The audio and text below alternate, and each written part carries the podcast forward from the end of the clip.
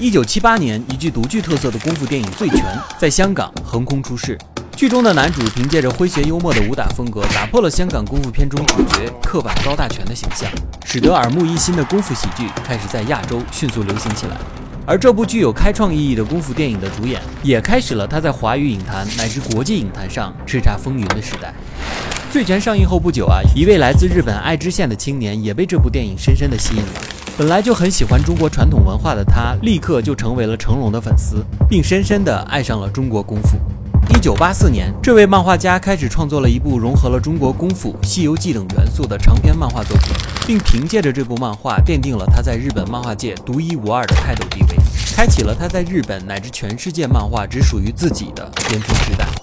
他就是鸟山明。今天就让我们来聊一聊鸟山明和他的作品《龙珠》。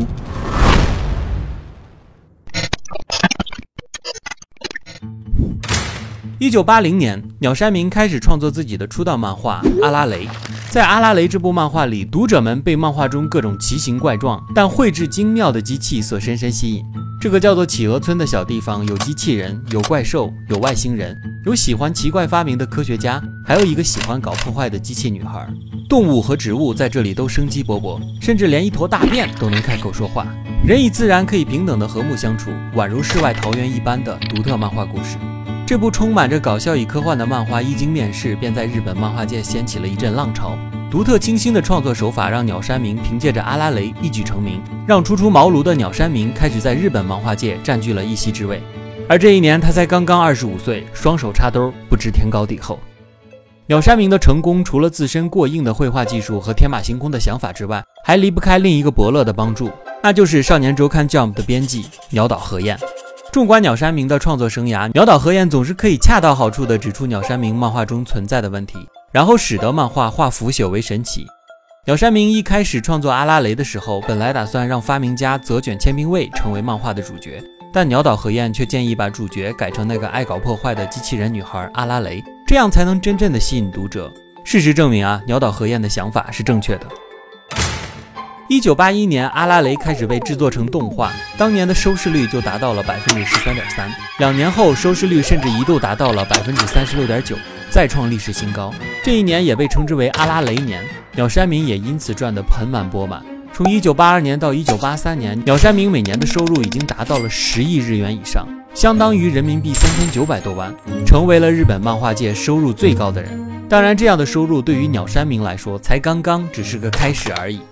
另外需要一提的是啊，在紧张更新、几乎没有闲暇时间的情况下，他也像富坚义博一样，抽时间谈了个恋爱，结了个婚，而且对方也是一个漫画家。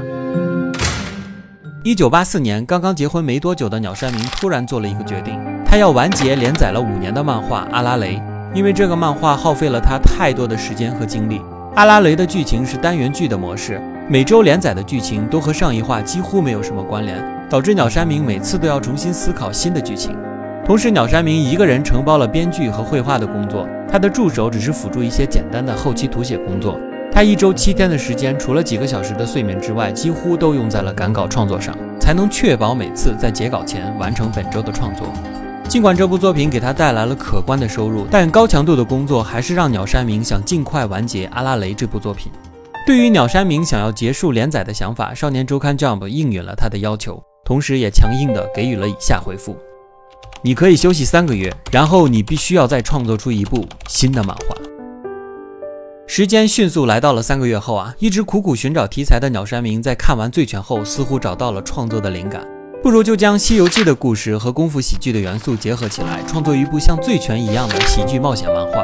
对应《西游记》的冒险故事啊，鸟山明给《龙珠》里的每一个人都找到了对应的角色，剧中的主角名字就直接取名为孙悟空。和像唐僧一样的布尔玛碰头，收服小八戒和沙僧乐平，然后组队去寻找散落在地球上的七颗龙珠，召唤出神龙去许愿的冒险故事。而这部漫画刚开始连载后，却并不像阿拉蕾一样受到读者的热捧，市场反响平平。此时，编辑鸟岛和彦再一次展现了他惊人的市场洞察力，一针见血地指出龙珠中缺乏了热血漫画本该有的热血元素，建议鸟山明放大这部漫画的格斗元素。于是鸟山明迅速转换思维，让这部漫画进入了天下第一武道会的剧情。一部冒险漫画一夜之间转换成为了一部热血格斗漫画。当然，为了感谢成龙以及醉拳给予自己的灵感，鸟山明还在《龙珠》中对成龙进行了致敬，将龟仙人在天下第一武道会上假扮的身份取名为成龙，还在比赛中耍出了一套醉拳。不仅如此啊，《龙珠》里面孙悟空爷爷孙悟饭以及陶白白的造型也参考了醉拳里面相关人物的造型。后来在一次采访中啊，鸟山明更是直言，如果没有成龙和醉拳，就可能不会有现在的《龙珠》了。在之后的日子啊，强化了格斗元素的《龙珠》开始迅速受到了读者的喜爱，甚至促进了《少年周刊 Jump》的销量，因为这部漫画而呈现了指数级的增长。单行本的发行更是一发不可收拾，在当年就达到了三百五十万册。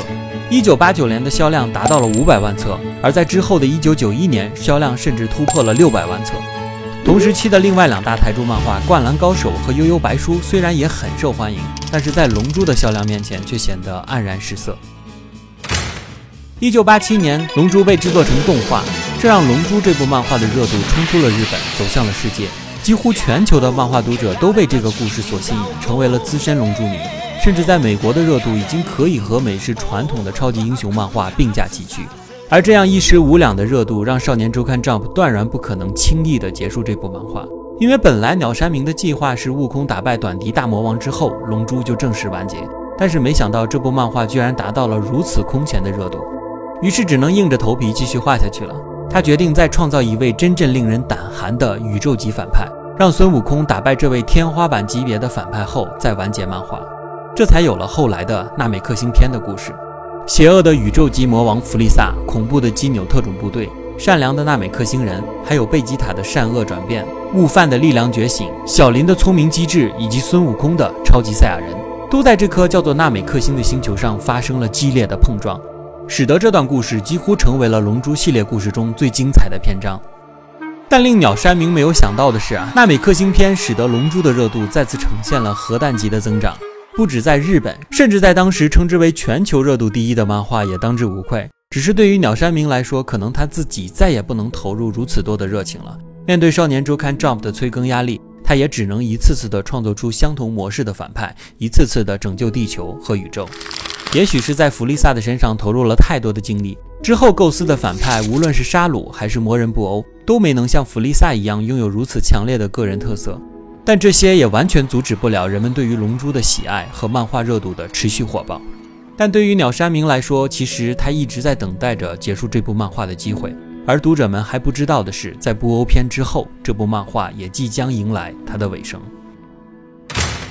一九九五年八月四日，鸟山明正式决定完结这部连载了十一年的漫画。即使读者的期许和少年周刊 Jump 的一再商议，也没能阻止鸟山明的决心。就像十一年前毅然要完结阿拉蕾一样，只是这次再也没有三个月后的下一部作品了。在完结了《龙珠》之后啊，鸟山明就再也没有画过长篇的连载漫画了，只是偶尔创作一些短篇漫画，同时给一些游戏公司创作游戏形象。也许真的如他采访中所说的那样，在现阶段画龙珠实在是太痛苦了，以至于他再也不想触及长篇漫画。现在的鸟山明只想做自己喜欢做的事情，过上属于自己的生活。这对于龙珠迷来说也许是一种遗憾，但对于鸟山明来说却可能是最好的选择。龙珠虽然完结了，但它留给我们几代人的青春回忆还在，带给我们的热血感动还在。至今为止，《龙珠》的热度也一直不曾减退。不止漫画，它已经成为了漫画、动画、游戏、电影一条龙式的 IP 产业，甚至成为了日本文化产业的代表之一。截止目前，《龙珠》的全球销量已经突破了三亿册，人气指数依然稳居日本漫画的首位。从二十五岁创作阿拉蕾一举成名，到二十八岁执笔《龙珠》走上人生巅峰，最后在四十岁时完结《龙珠》。如今的鸟山明已经六十八岁，这位曾经叱咤日本乃至全球的漫画家，已经过了近三十年的隐退生活。虽然现今的他已经慢慢离开大家的视野，但是他的作品依然在漫画界备受盛誉。龙珠就像日本漫画界的一个天花板，而鸟山明就像站在日本漫画神坛顶峰的那个人，引领着一代漫画家继续前行。而这个伟大的作品，已经成为了全世界无数人的童年和青春回忆。在《龙珠》这部漫画中，如果我们细心品味其背后的深意，除了感受到其中蕴含的冒险精神和无尽的勇气外，我们还会发现其内涵就如同插着暗示的标语：每条路都会有一个完美的结局，我们只需要坚定内心，不轻言放弃，胜利总会越来越近，美好的未来总会以你不期而遇。龙珠之于我们，不仅仅是一个伟大的创作者去创作一部伟大的作品，对于鸟山明自己而言，也是在用他的艺术去书写他自己灿烂的人生。鳥山さんはよく聞くとビデオをかけながら仕事してると 一体何を見てるのって言ったらジャッキーのカンフーを見てると。で何回ぐらい見てんのってそれをねって言ったら50回ぐらいですかね最低って言われて。でそんなに好きだったらね一回カンフーのじゃあ漫画描いてみて。と